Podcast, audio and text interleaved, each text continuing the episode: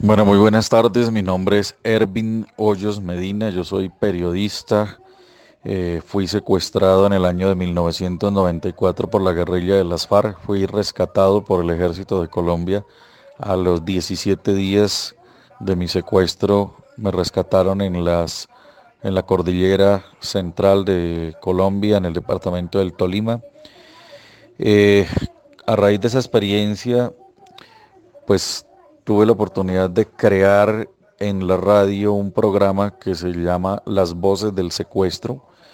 Las Voces del Secuestro es un programa de radio que puso en comunicación a las familias de los secuestrados con los secuestrados eh, cautivos en las selvas que escuchaban a través de la radio los mensajes que les enviaban sus familias.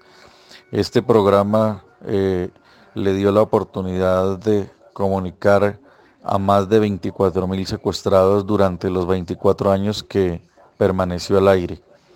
Este programa eh, me dio la experiencia para conocer a profundidad el tema del secuestro y con esa experiencia he apoyado, coordinado y asesorado entrenado a negociadores de las familias para que enfrenten a los secuestradores y hemos logrado más de 3.000 liberaciones exitosas. Por el programa, como les decía, pasaron más de 24.000 secuestrados, 11.567 secuestrados regresaron a la libertad y llegaron a los estudios a dar las gracias por el apoyo, acompañamiento que se les prestó durante toda la época de cautiverio. Tuvimos secuestrados que duraron hasta 14 años escuchando el programa.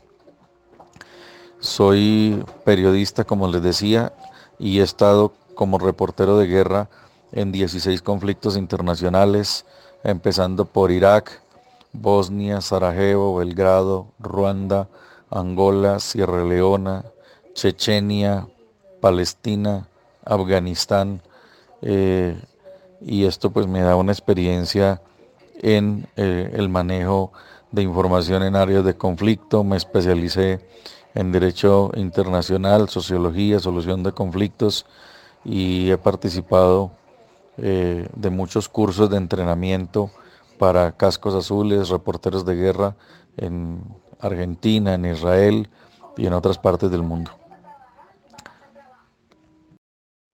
Bueno, ya he hecho eh, consultas con colegas que están dispuestos a ir y Fernando del Rincón de CNN aceptó ir. Está esperando que a él le apruebe el canal CNN la misión de acompañamiento. La periodista Salud Hernández del diario El Mundo de España ya aceptó ir también. Ella no tiene que consultarle a nadie la decisión. Eh, quien les habla, Ervin Hoyos. Yo soy autónomo también en la decisión de ir a estar en Mataje. Eh, periodistas del diario El Comercio de Ecuador me acaban de confirmar que ellos también se unen a este acompañamiento y esto se acaba de lanzar. Llevo 10 minutos de haber lanzado la idea y ya estos son confirmados. Yo sé que el canal RCN de Colombia se une y se unirán otros medios más para ir a hacer presencia en mataje y que nos devuelvan a los periodistas secuestrados. En razón al secuestro de los colegas periodistas ecuatorianos por la guerrilla de las FARC en zona de frontera entre Colombia y Ecuador, eh, estaba en una entrevista con eh, Fernando del Rincón de CNN eh, anoche y entonces analizando lo que está pasando en Ecuador, yo dije que Aquí con este secuestro no solamente hay una acción extorsiva al gobierno ecuatoriano, sino que también al ponerle cadenas a los periodistas, cadenas con candados, aquí hay un mensaje a la prensa internacional, a la prensa del Ecuador y a la prensa en general, de que esas son zonas vedadas para los periodistas. Yo creo que no podemos aceptar que haya zonas vedadas para la prensa en ninguna parte del mundo. No lo ha habido ni en Irak, ni en Siria, ni en Libia, ni en las partes donde están en guerras declaradas, mucho menos puede haberlo en estos países que son países eh, bajo eh, democracia, bajo gobiernos establecidos, en donde el terrorismo y los narcotraficantes no pueden venir a imponer territorios vedados. Por lo tanto, yo estoy convocando a periodistas de distintas nacionalidades que se quieran unir para que vayamos hasta Ecuador a respaldar a los colegas ecuatorianos y para que vayamos a Mataje, a la zona donde los periodistas fueron secuestrados, para que hagamos un gran despliegue informativo, para que hagamos presencia allá y para que hagamos un plantón, si es el caso, indefinido, hasta que nos devuelvan a los colegas que fueron secuestrados. En el momento que los secuestradores entiendan que los periodistas no son herramienta para presionar a un gobierno, para presionar a un país, que no son la herramienta para generar una acción extorsiva para que el gobierno cambie una ley o para que devuelva a, delincuentes que están presos, en el momento que los secuestradores entiendan que fue una acción errada, que no tiene antecedentes ni precedentes eh, en Ecuador ni en ninguna parte del mundo, que a los periodistas no se les puede encadenar, secuestrarlos y encadenarlos, que es una acción violatoria agravante del derecho internacional humanitario, los van a liberar en el momento que entiendan eso. Y por eso yo estoy convocando a que periodistas extranjeros de distintas nacionalidades vayamos a Mataje en una campaña que se llamaría Vamos por ellos y hacerles entender que con los periodistas no hay negociación, que a los periodistas los tienen que liberar sin ninguna contraprestación de absolutamente nada. Esa es la convocatoria. Efectivamente, mi secuestro fue estando al aire en la radio. Eh, yo eh, para la época dirigía el programa Amanecer en América.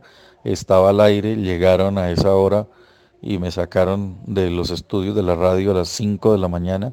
Era un programa de medianoche a 6 de la mañana y me sacaron a las 5 de la mañana y me llevaron tres hombres armados hasta la cordillera central en el departamento del Tolima, integrantes de las El mensaje que puede dar esta convocatoria a los grupos armados es que con la prensa no se pueden meter, con la prensa eh, no la pueden tocar. Los periodistas no estamos para presionar a los gobiernos, los periodistas no somos parte del gobierno para que nos priven de la libertad y le hagan exigencias a un gobierno. Incluso los periodistas somos veedores de los gobiernos, somos los veedores que en nombre de la sociedad presionamos a los funcionarios de los gobiernos para que actúen bien. Somos los que estamos del lado de la sociedad, defendiendo a la sociedad de las acciones de los estados y de los gobiernos. Por lo tanto, no somos parte del gobierno. Podemos decir que somos casi que oposición al gobierno en nuestra condición natural de estar como veedores del poder. Por lo tanto, el secuestro de los periodistas para presionar al gobierno ecuatoriano fue un grave error, es un grave desacierto y adicionalmente es una violación al derecho internacional humanitario, es un delito de lesa humanidad que no lo podemos aceptar y que los actores del conflicto en el Ecuador, en Colombia, en los distintos países, tendrán que entender que estos delitos son de corte penal internacional. A los periodistas el mensaje que les debe quedar después de que hagamos esta misión es que no están solos, que en cualquier parte del continente donde ocurran hechos contra la prensa, allá vamos a llegar.